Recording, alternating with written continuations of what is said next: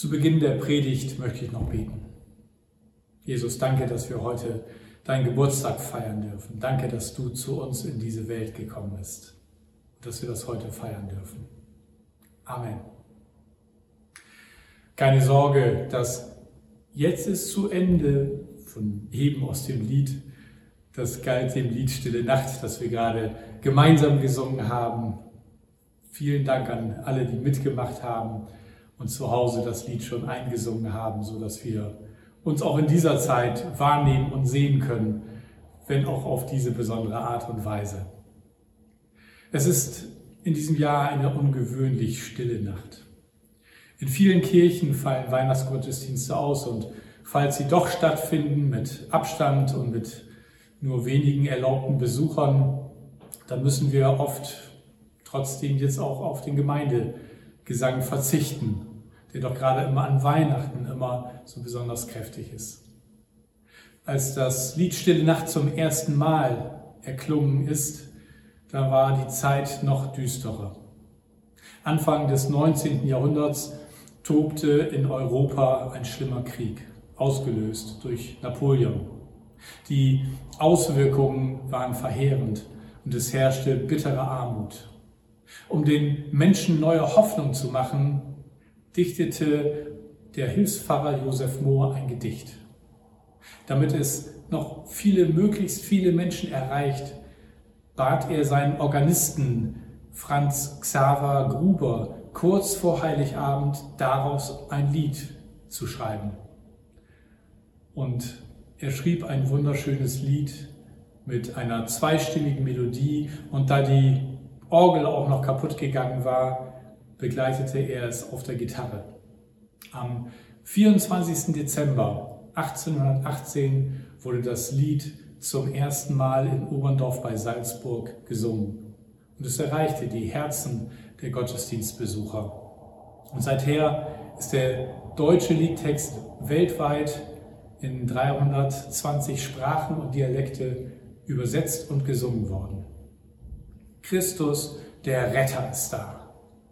Das ist die Botschaft des Liedes und das ist die Botschaft von Weihnachten. So wie das Lied Stille Nacht bei seiner Uraufführung nur wenige Menschen erreichte, so erreichte auch die ursprüngliche Weihnachtsbotschaft nur einige wenige Menschen. Es waren die Hirten und die drei Sterndeuter, die den Weg zur Krippe gefunden hatten. Sie fanden den neugeborenen König und sie kamen zu dem verheißenen Retter an der Krippe. Aber warum waren das so wenige Menschen?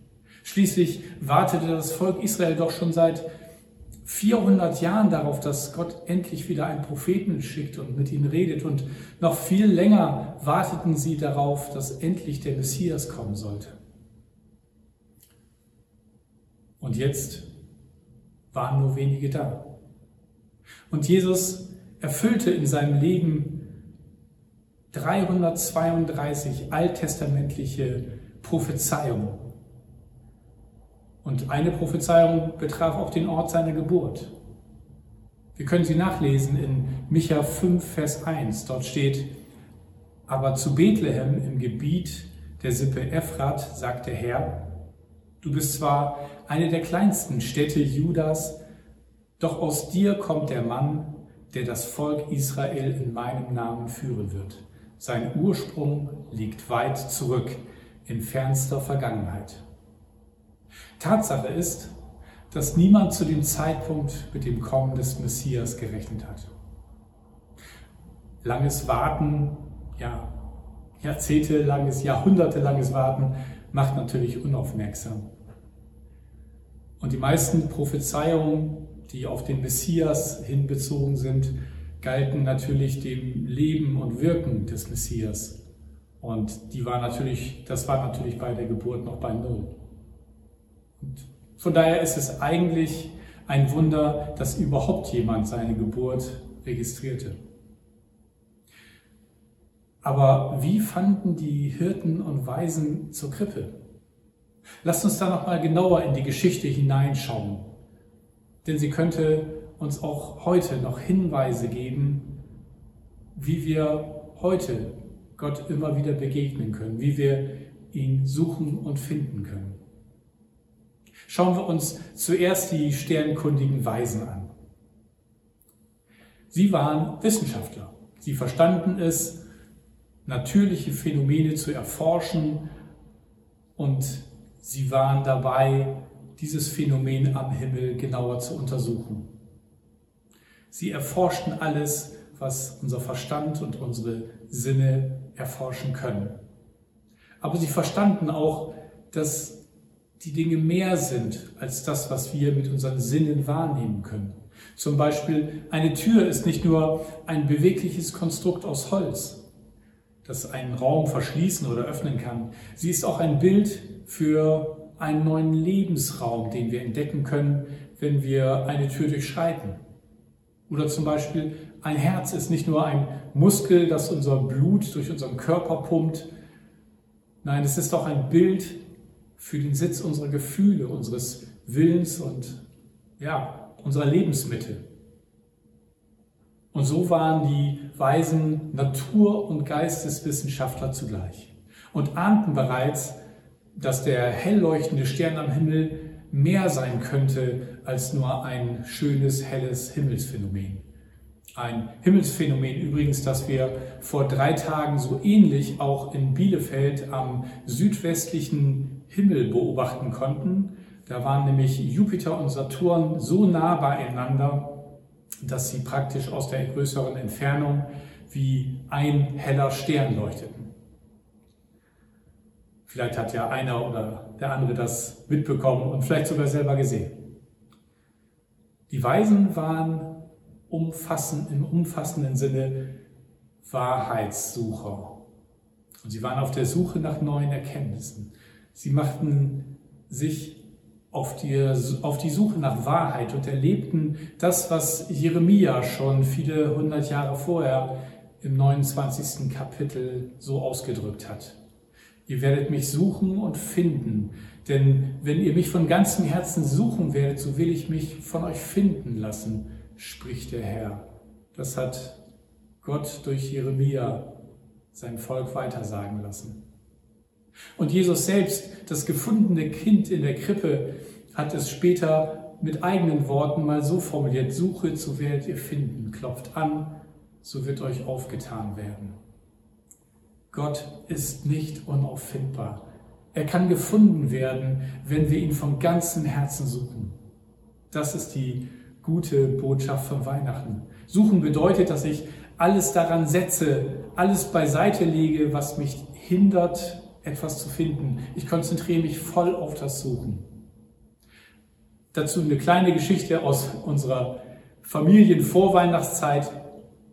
Am äh, Montag nach dem dritten Advent äh, bin ich heimlich losgefahren und habe äh, mich auf die Suche nach einem schönen Weihnachtsbaum begeben, bin zu dem Weihnachtsbaumverkäufer meiner Wahl gefahren, der jedes Jahr immer schöne Bäume hat und habe auch tatsächlich sehr schnell einen schönen Baum für uns gefunden, habe den ins Auto geladen, bin nach Hause gefahren und ich hatte Glück, bei uns im Wintergarten war gerade keiner da, so konnte ich den Baum heimlich in den Wintergarten hineinbringen, konnte ihn aufstellen, gucken, dass er schön gerade steht und er hatte auch genau die richtige Größe und Höhe und passte wunderschön rein. Und als er denn so stand, ähm, kamen dann auch nacheinander zufällig unsere Kinder ähm, in den Wintergarten, schauten hinein und entdeckten den Baum und freuten sich, ah, endlich, unser Weihnachtsbaum ist da, das ist aber schön, der sieht ja toll aus. Und Amy wollte dann auch unbedingt, dass Birgit, meine Frau, den entdeckt und findet und ähm, lockte sie dann ähm, in Richtung Wintergarten und, und sagte so zu ihr, Mama, ist das eigentlich äh, dein Glas da auf dem Tisch im Wintergarten? Und Birgit kam rein und äh, schaute auf den Tisch, entdeckte kein Glas und sagte zu ihm, da ist doch gar kein Glas. Willst du mich veräppeln? Und ging wieder zurück ins Wohnzimmer. Und ich weiß noch, Amy sah mich an und sagte, sie hat den Baum nicht gesehen. Wie kann das sein? So kann es gehen, wenn wir etwas anderes suchen und dabei die größere Überraschung übersehen. Birgit hat dann wenige Momente später auch durch das Fenster, Küchenfenster in den Wintergarten den Baum tatsächlich entdeckt. Aber so kann es uns gehen, wenn wir tatsächlich uns auf die Suche machen und eine, etwas anderes suchen und etwas anderes finden. Ich glaube, das nennt man selektive Wahrnehmung, wenn man den Wald vor lauter Bäumen nicht sieht oder wie in diesem Fall den Baum vor lauter nicht vorhandenen Gläsern nicht findet. Aber geht es uns manchmal bei der Suche nach Gott nicht genauso? Wir haben eine konkrete Vorstellung davon, wo und wie wir ihn finden können und dann bemerken wir ihn nicht, weil er uns anders begegnet, als wir es erwarteten. Die Weisen haben den neugeborenen König zunächst im Palast des Königs Herodes gesucht. Und natürlich haben sie ihn dort nicht gefunden. Und sie ahnten da noch nicht, wie weit entfernt von der Wirklichkeit dieser Ort sein würde. Ich hätte zu gern die Gesichter der Weisen gesehen, als sie dann in den Stall eintraten und Jesus in einer einfachen Futterkrippe liegen sehen haben.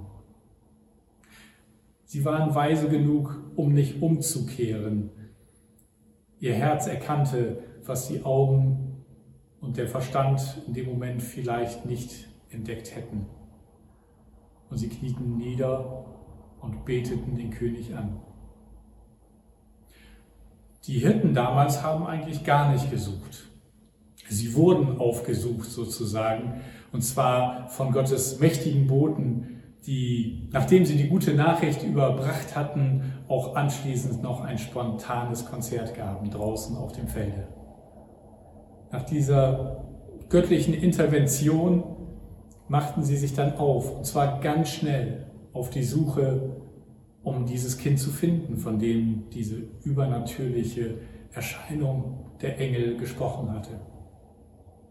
Und sie kamen auch und fanden Jesus in der Krippe und beteten an. Weihnachten zeigt uns, Gott hat uns nicht vergessen. Im Gegenteil, er ist verrückt voll Liebe nach uns. Und er möchte, dass wir seine Liebe entdecken. Aus Liebe zu uns hat er es im Himmel nicht ausgehalten. Und wie Paulus es später einmal sagte, war er bereit, sich zu erniedrigen ein einfacher Mensch zu werden, um nahe bei uns zu sein und uns direkt und persönlich zu lieben. Er setzt Himmel und Erde in Bewegung, damit auch einfache Hirten dieses Ereignis nicht, nicht verpassen. Und er lässt sich gerne finden von denen, die ihn suchen, wie die Weisen, die Hinweise in der Natur finden, in seiner Schöpfung und die die versteckten Hinweise nicht übersehen, sondern auf die Idee kommen, da ist mehr. Und ich möchte finden, was ich in der Schöpfung entdeckt habe.